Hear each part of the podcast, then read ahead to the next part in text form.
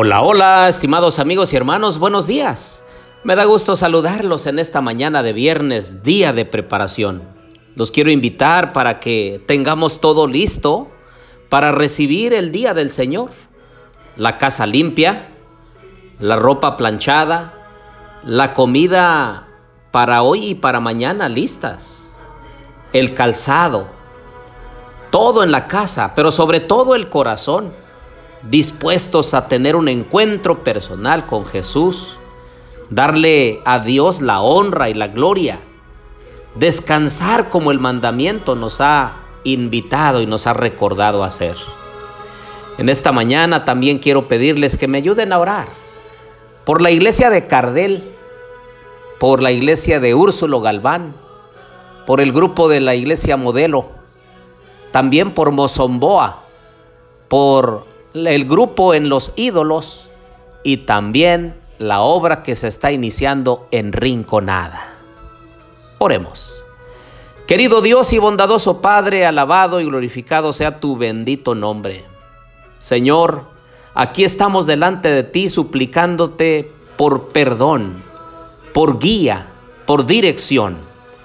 Suplicamos tu bendición, Señor, para que nos ayudes a hacer tu voluntad. Acompáñanos en el estudio de tu palabra, lo pedimos en Jesús. Amén. Bien, les doy la bienvenida a nuestro estudio y reflexión de la Santa Palabra de Dios. Les habla su amigo y hermano Marcelo Ordóñez desde el puerto de Veracruz, México. Abran su Biblia por favor conmigo en Primera de Tesalonicenses capítulo 4 versículos del 13 al 18. Y hoy terminamos la parte de la cosmovisión bíblica. Hemos visto ya en estos días de dónde venimos, quiénes somos, cuál es nuestro origen, qué estamos haciendo aquí, cuáles son nuestros valores, qué pasará si en algún momento bajamos a la muerte. Pero ahora veremos nuestro futuro, hacia dónde vamos. Es que no somos de aquí, de esta tierra no me malinterpreten, no somos alienígenas. Es decir, nacemos y vivimos en esta tierra, en esta tierra, claro. Pero no somos de aquí porque tenemos una patria celestial que nos está aguardando para vivir eternamente con Cristo Jesús. Por eso cuando alguien fallece, es cierto, nos duele. Yo he perdido a mis dos padres, hace un tiempito atrás. Y es doloroso, es triste porque uno ama a la familia. Pero tenemos una promesa. Dice Primera de Tesalonicenses capítulo 4, tampoco queremos hermanos que ignoréis acerca de los que duermen, para que no os entristezcáis como los otros que no tienen esperanza. Si creemos que Jesús murió y resucitó, así también traerá Dios con Jesús a los que durmieron en él. El Señor mismo, con voz de mando, con voz de arcángel y con trompeta de Dios, descenderá del cielo, y los muertos en Cristo resucitarán primero. Esa parte es muy importante porque tiene que ver con la resurrección. Nadie debe desesperar. Nadie que ha perdido seres queridos debemos de entristecernos a tal grado de la desesperación, de la angustia, o donde uno diga, todo se acabó. No. Si nuestra familia, nuestros seres queridos aceptaron a Jesús como su Salvador personal, cuando Jesús venga los va a resucitar. Pero por desgracia también hay una contraparte. Apocalipsis 25 dice, pero los otros muertos no volvieron a vivir hasta que se cumplieron mil años. Esta es la primera resurrección. Bienaventurado y santo el que tiene parte en la primera resurrección. La segunda muerte no tiene poder sobre estos. El mayor anhelo nuestro debiera ser, si algún día descansamos en el Señor, si algún día morimos, recordar que cuando Jesús venga nos va a resucitar. Y hay una bienaventuranza para todo aquel que muere en Cristo vamos a estar en la parte de la primera resurrección. Porque la segunda resurrección se llevará a cabo después de los mil años.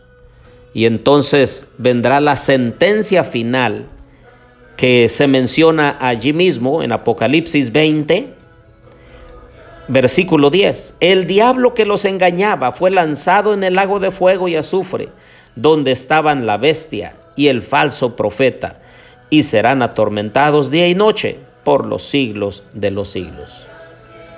Ahora, nuestro anhelo mayor debiera, debiera ser esperar el segundo retorno de Jesús. Porque cuando Jesús venga, entonces va a traer el premio, el galardón, dice Apocalipsis 21.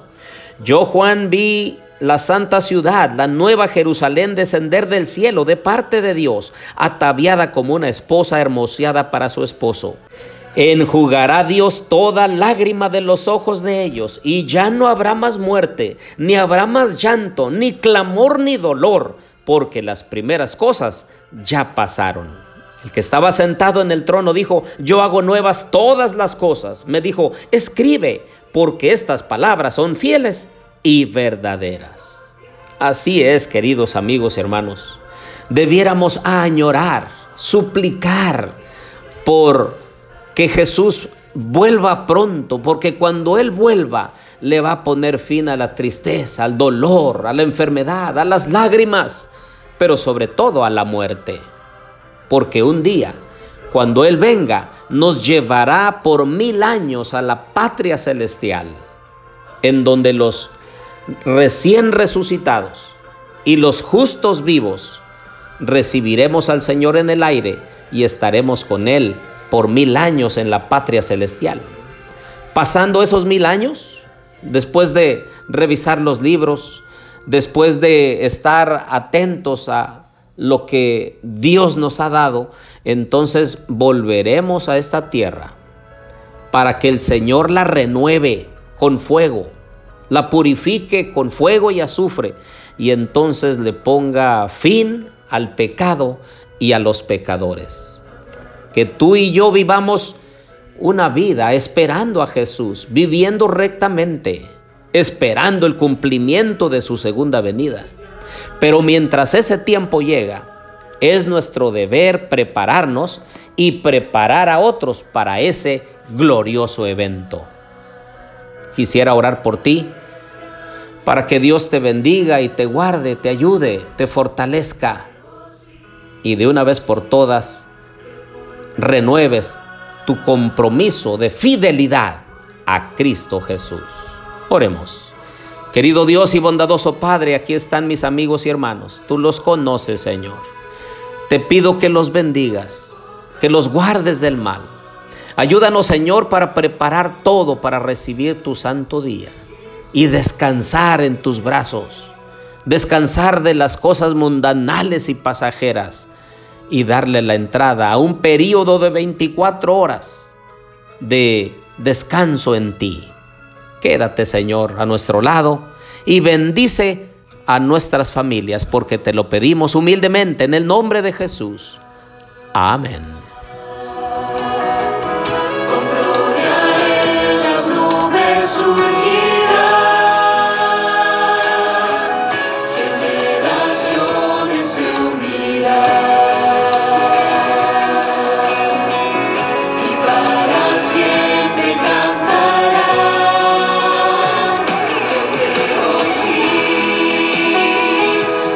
volver.